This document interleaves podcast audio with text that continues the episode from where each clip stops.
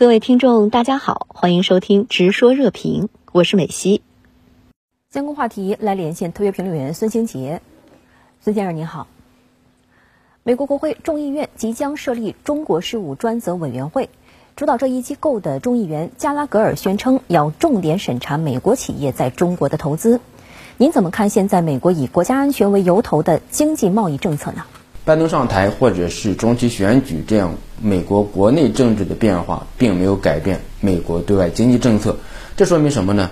美国的对外经济政策呢，进入了一个新的周期。特朗普政府以非常鲁莽的方式开启了这一个新的周期。比如说，二零一八年对钢铝加征关税，世界贸易组织专家组呢已经做出了裁决，美国的行为违反贸易规则。但是，美国贸易代表戴奇却表示呢。世贸的裁决针对什么是合法的国家安全决定制定了要求和范围。世贸组织不应该质疑主权政府的国安决定。这样的回应呢，是非常的特朗普。也就是说呢，拜登政府几乎是全盘接受了特朗普时期将经济贸易问题泛安全化的这一套做法。当然呢。拜登政府进一步升级了经济安全化的战略，不仅针对中国，而且对所有美国视为对手的国家呢，都被纳入了美国新战略的范围之内。美国通过了所谓的通胀削减法案和芯片与科学法案。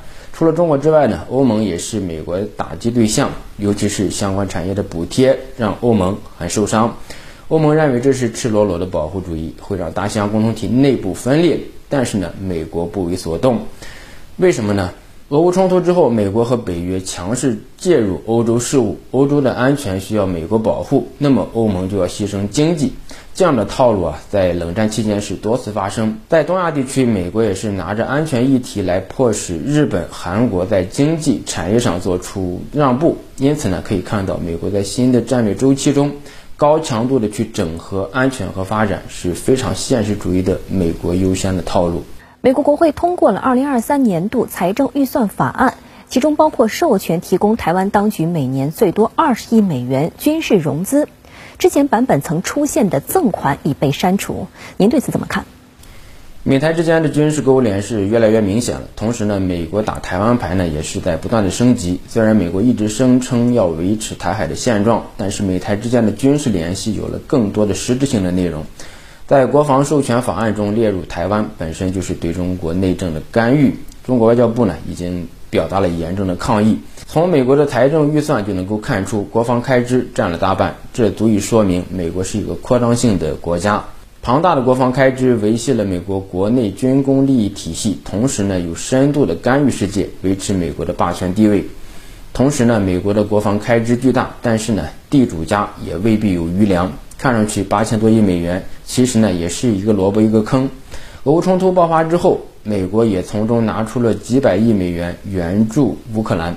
在二零二三年年度呢，提供给乌克兰的军事和经济援助达到四百四十九亿美元。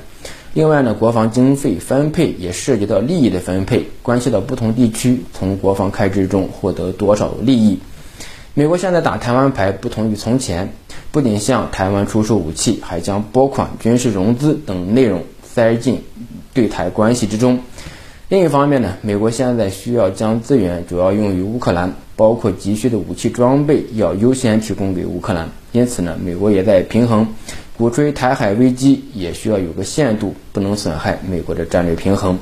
因此，美国将军援台湾的事情提出来，但又没有落实，原因呢，可能也就在于此。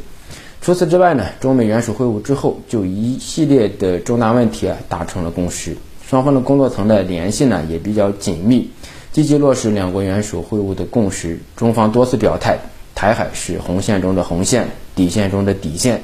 美方要维持中美战略竞争的框架，就需要在台湾问题上谨慎行事。美国拉拢台湾的另外一个目的，就是看中了台湾的半导体产业。